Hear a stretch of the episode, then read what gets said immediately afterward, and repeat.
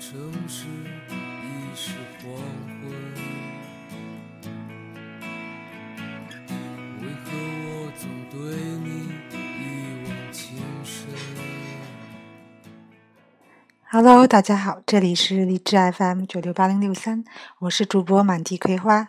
今天呢，跟大家分享一下关于非加拿大居民在加拿大买房与当地人的区别。最近几年呢，加拿大留学移民人数不断增加，尤其是中国人在加拿大投资或者是自住房的需求量也不断的上涨。有些人呢是在加拿大想给子女买房，有些呢，嗯，是移民以后打算为自己的新家庭买一个新的居所。那么，作为加拿大的外国人，就是手持中国护照。在加拿大买房需要注意些什么呢？跟加拿大的永久居民又有什么区别呢？首先呢，我们看一看为什么要在加拿大投资房地产。原因呢，当然有很多种，其中呢就包括，比如说在加拿大长期求学以后，其后呢有可能申请永久居留，也就是申请枫叶卡留在加拿大，那么未来的生活呢就在加拿大。当然了。可能会有一所房子，会住的踏实一些。还有呢，就是拿到工作签证以后，也有可能呢申请永居。这跟留学是一样的，就是通过留学和工作以后呢，打算永久的居住在加拿大。同时呢，还包括有意向移民加拿大的人，还有像一些有意向将孩子送到加拿大求学的人。另外呢，也包括有意投资加拿大房地产的人等等这些。那第二个问题就是，加拿大最具房地产投资价值的城市有哪些呢？如果要判断呢，加拿大房地产的投资价值，需要考虑几个方面，这几个关键的因素，其中就包括城市规模、人口的增长、经济总量和产业结构等等。综合考虑以上条件，还有气候等相关因素，加拿大具有较大地产投资价值的城市呢，主要包括多伦多及其周边城市、安大略省、大温哥华是在不列颠哥伦比亚省，还有凯尔加里在阿尔伯塔省，还有萨斯卡通在萨斯克切温省，还有里里贾纳也是在萨斯克切温省。还有就是蒙特利尔，加拿大第二大城市，在魁北克省。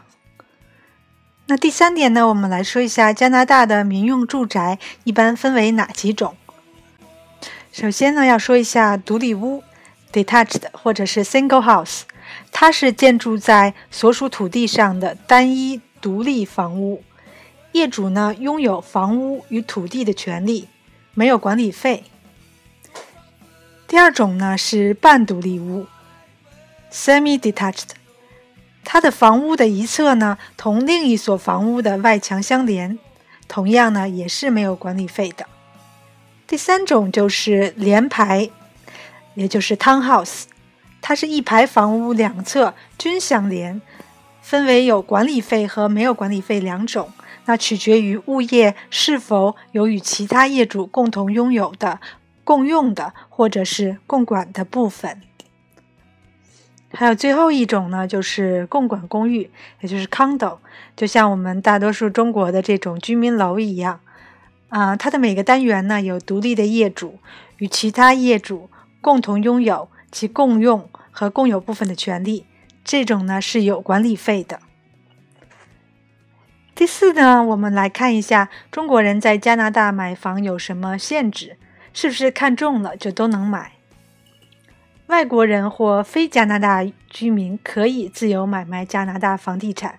根据加拿大联邦政府公民法规定，非加拿大居民亦能购置、拥有和出售房地产，其要遵守的规定与条件和加拿大居民或公民是相同的。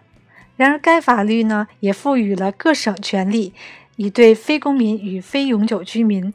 或由其控制的公司和社团购置土地进行限制。比如说，在安大略省，外国侨民房地产法给予非加国公民拥有或出售房地产的权利，但是按照外省公司管理法，在安大略省以外司法管辖区内组建的公司必须取得许可后，方能在安大略省购置、拥有或转让房地产。不过，这样的许可证比较容易获得的。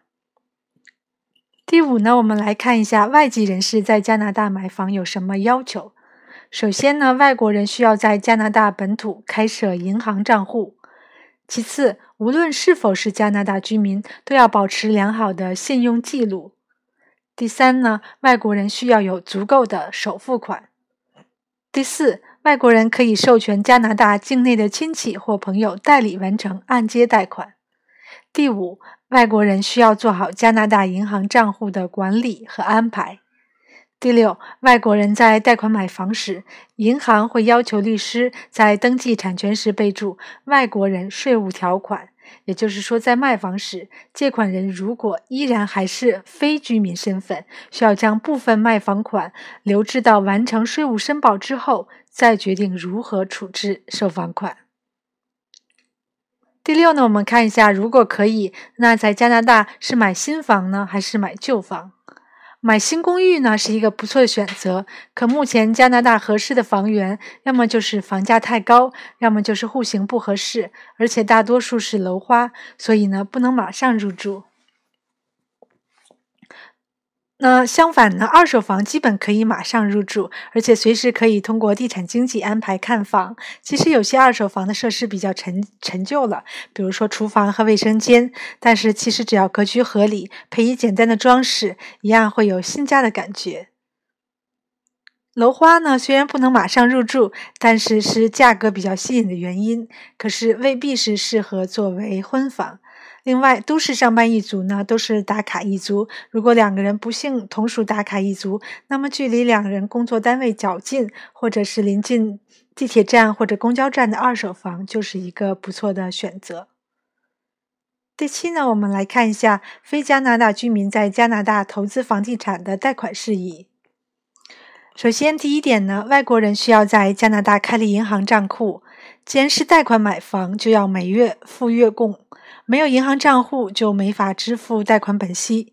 虽然加拿大各大主要商业银行在中国都设有分行或办事处，可以帮助开户，但这种账户呢，通常需要在加拿大境内激活才可以用于支付。第二，外国人不能在加拿大有不良的信用记录。有很多留学或工作的加拿大非居民在加拿大已经学习和工作了多年。如果已经造成了不良信用记录，则按揭贷款申请是很难成功的。外国人可以在加拿大没有信用记录，但是不能有不良的记录。第三呢，外国人需要有足够的首付款。非加拿大居民可以在加拿大的一些金融机构申请到按揭贷款，但首付首付款的比例通常比加拿大居民要高。持有工作签证、有收入的非居民是例外。此类申请人最多可以申请到房价百分之九十的按揭贷款。如果是没有收入的非居民，最多可能申请到房价百分之六十五的按揭贷款。加拿大的金融体制是高度商业化的，每个商业银行或非金融机构的贷款政策都是不一样的。第四呢，外国人可以授权加拿大境内的亲戚或朋友代理完成按揭贷款。委托第三方交收房产需要在律师见证下签署委托授权书。最重要的呢是要找到同意通过委托授权书签署贷款文件的银行。此类银行并不多，即使同意，银行对交易的细节也会有比较严格的要求。第五呢，外国人需要做好加拿大银行账户的管理和安排。往往是一些持有访问签证的购房者无法在加拿大滞留至房产交收，所以需要事先做好与银行的约定，以便在需要支付款项时顺利完成的交易。好了，这就是在加拿大买房的一些基本的一些细节。感谢大家的收听，也欢迎关注我们的微信公众平台“道家 Visa”，D A O J I A V I S A。我们下次再见。